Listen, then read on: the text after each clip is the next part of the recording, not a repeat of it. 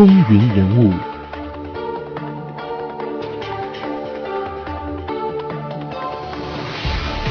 亲爱的听众朋友们，大家好，欢迎来到风云人物，我是华丽。在上一期的节目当中，我们已经讲述到了美国的第二十八任总统伍德罗·威尔逊。那在上期节目当中呢，其实我们已经开始了关于伍德罗·威尔逊的回述。那么我们在之前的节目当中呢，是讲到了他在一九一二年的当选。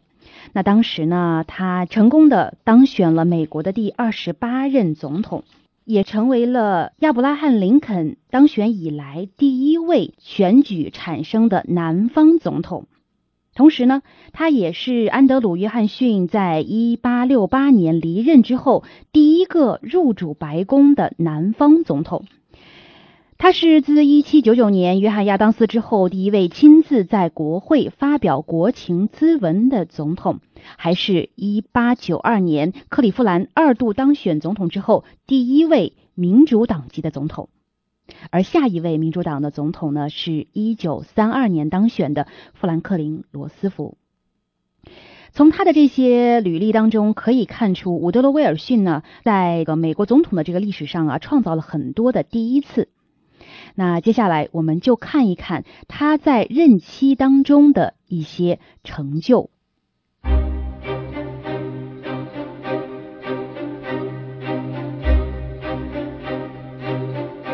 来看伍德罗·威尔逊，他在第一任的任期内，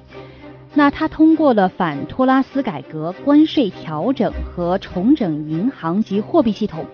那么通过这些方式呢，威尔逊就实现了他竞选时关于新自由的誓言。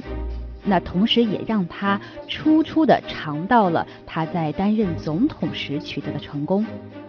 一九一三年的三月十五号，他举办了美国现代史上第一次总统新闻发布会，并且允许记者向他提问。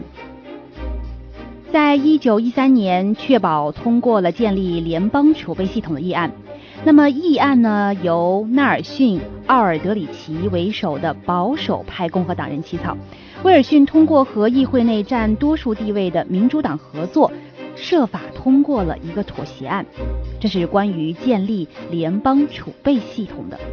那为了使这个议案获得通过呢，威尔逊就必须要设法找到阿尔德里奇计划的支持者和反对者之间的一个平衡点。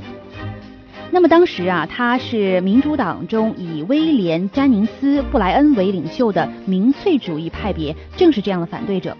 他们就强烈的反对私有银行和华尔街，他们支持建立一个能够根据国会意志自由印刷纸币的国有中央银行。各方最后达成了一个基于阿尔德里奇计划，经过民主党人卡特拉加斯和罗伯特欧文修改的妥协议案。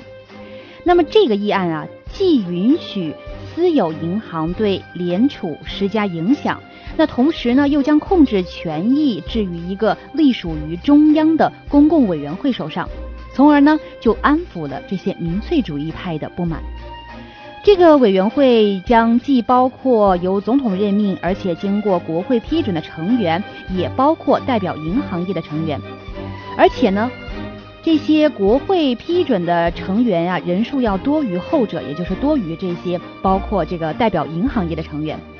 威尔逊还说服了布莱恩的支持者，由于联储发行货币属于政府的责任范畴，那么这也满足了布莱恩方面的要求。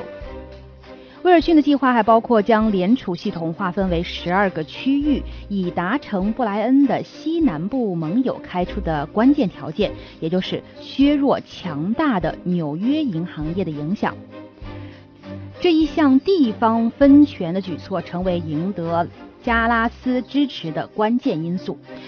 那么，在一九一三年的十二月，终于这个方案获得了通过。但是呢，里面的一些人啊，不满的心情还是存在的。比如说，一些银行家他就感到华盛顿控制的太多，而一些改革者又认为银行将掌握了大权。不过呢，一些国会议员就声称说，来自一些纽约银行家的反对声音啊，实际上是装出来的。那么他们其实啊，故意发出这种反对的声音，来诱使国会通过这个议案。威尔逊呢，就任命了一些知名的银行家来领导这个新的储备系统。尽管从设计的初衷上，权力应当是分散的，但是纽约的银行业还是凭借着守卫平等而统治了联储，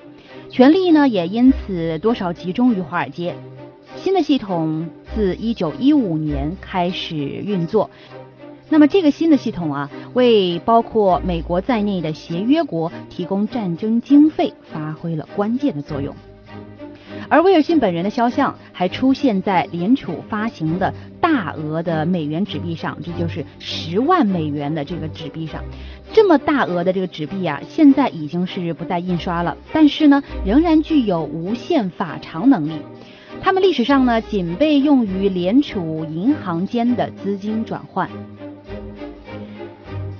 那么说完了这个联邦储备系统呢，还有这个经济法案方面的。话题，那就是在一九一三年通过了新的联邦收入法案。那么新的法案呢是降低了关税，因此就造成损失，由开征联邦消费税来弥补。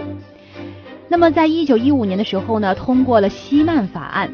这个希曼法案啊，其实是为了提升商船海员的工作条件。当时呢是受到了泰坦尼克号事件的影响。这个法案要求所有船只必须针对救生艇配置进行翻新，还有许多新的这个法案和农民有关。一九一四年，史密斯莱佛法案创建了一个现代化农业增产专员系统，派遣由各大学支持的技术专员向农民讲授新技术。一九一六年，设立了联邦农田贷款委员会。那么这个委员会啊，为农民提供低息长期抵押贷款。一九一六年还通过了基廷欧文法案。那么这个法案呢，目的是在于减轻童工问题。但是，一九一八年最高法院宣布这一法案基廷欧文法案违宪。此后，直到二十世纪的三十年代都没有再实施任何针对童工的禁止措施。一九一六年的九月，国会通过了亚当姆森法案。这个法案啊，规定铁路工人享有八小时工作限制，而薪酬不变。最高法院是批准了这一法案。这一事件可以说，帮助威尔逊争取连任，赢得了工会的支持。那么威尔逊在任的期间呀，他也打破他的两位前任，就是塔夫托和罗斯福，针对个别垄断财团打官司式的反托拉斯法，改为通过联邦贸易委员会阻止不公平的交易行为来鼓励竞争。另外呢，他还迫使国会通过了克莱顿反托拉斯法。使得这些，比如说像价格歧视与零售商签订协议，使其不能贩卖其他公司产品，还有通过董事会或者是特定协议控制其他公司等竞争的行为呢，变得合法化。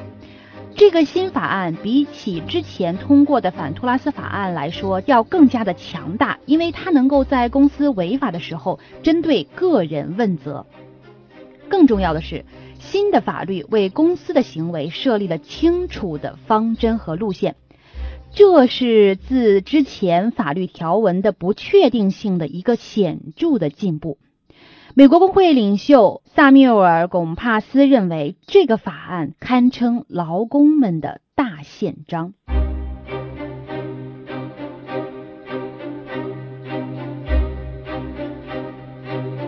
好，那接下来呢，我们还要看一看。威尔逊他在任期间，这个对于战争方面的政策，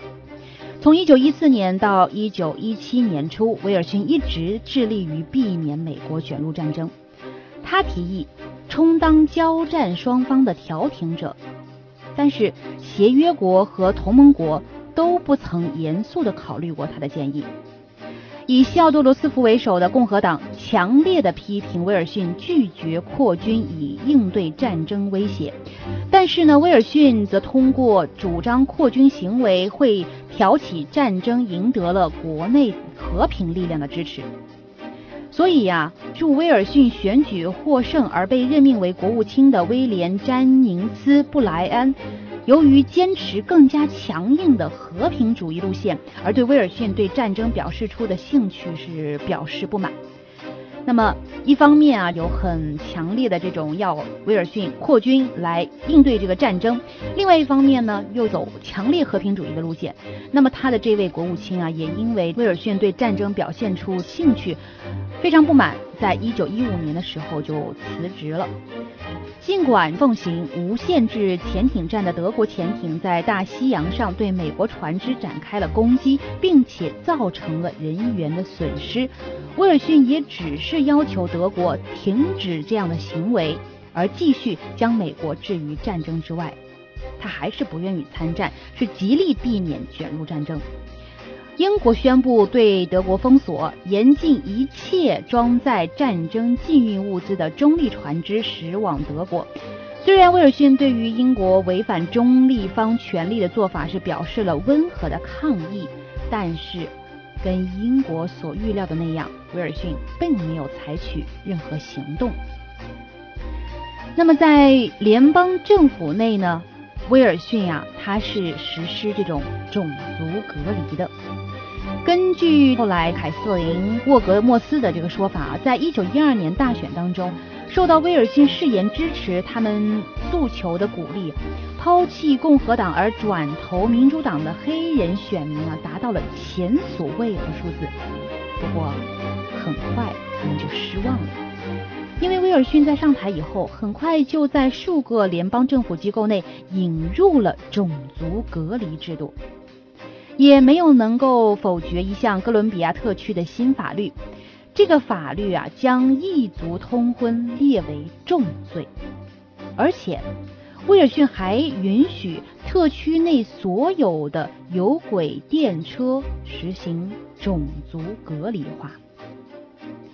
关于种族隔离的问题啊，很早就被提上了威尔逊的日程，在一九一三年秋天的一次内阁会议上。当时的这个邮电部长来自南方的阿尔伯特·伯勒森就抱怨说，铁道邮件服务系统内的工作条件。此后呢，邮电部、财政部以及印刷局都引入了隔离措施。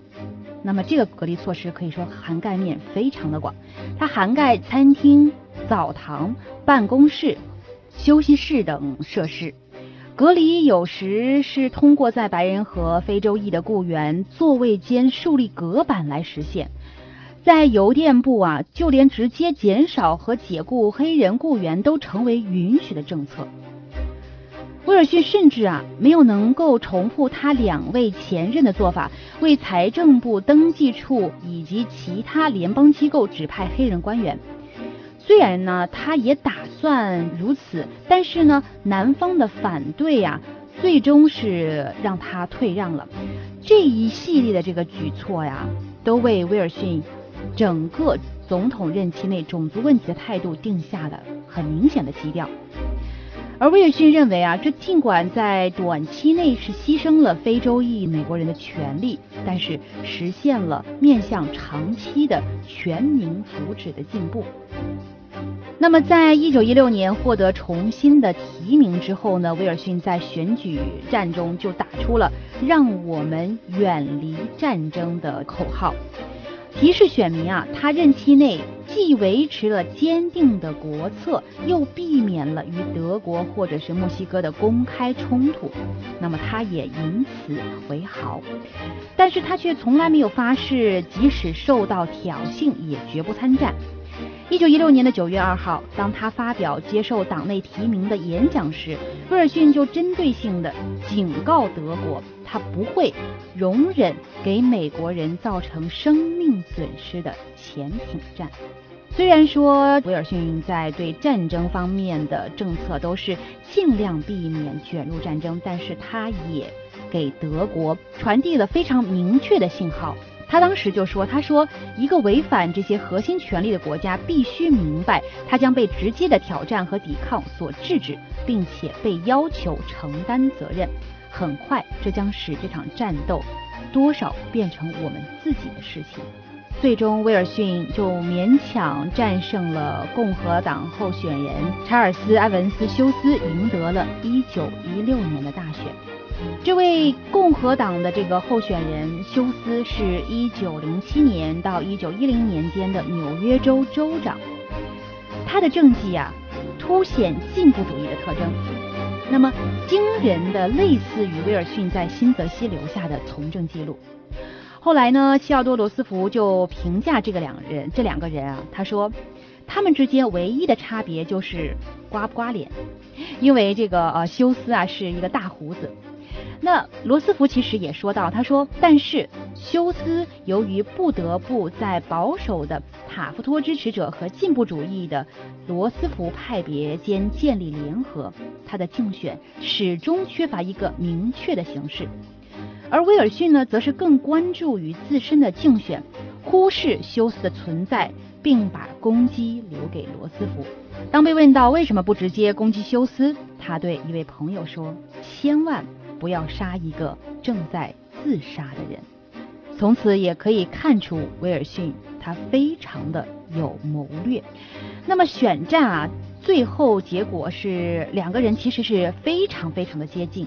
甚至在选后的几天之内都没有办法下定论。最后，威尔逊得到了两百七十七张的选举人票，而休斯得到了两百五十四张，其实也仅仅是二十三张之差。威尔逊也是以微弱的优势，最后是赢得了连任。他的这个胜利啊，其实很大程度上是因为在一九一二年大选时投给西奥多·罗斯福和工会领袖的这个票啊，大多都流向了他。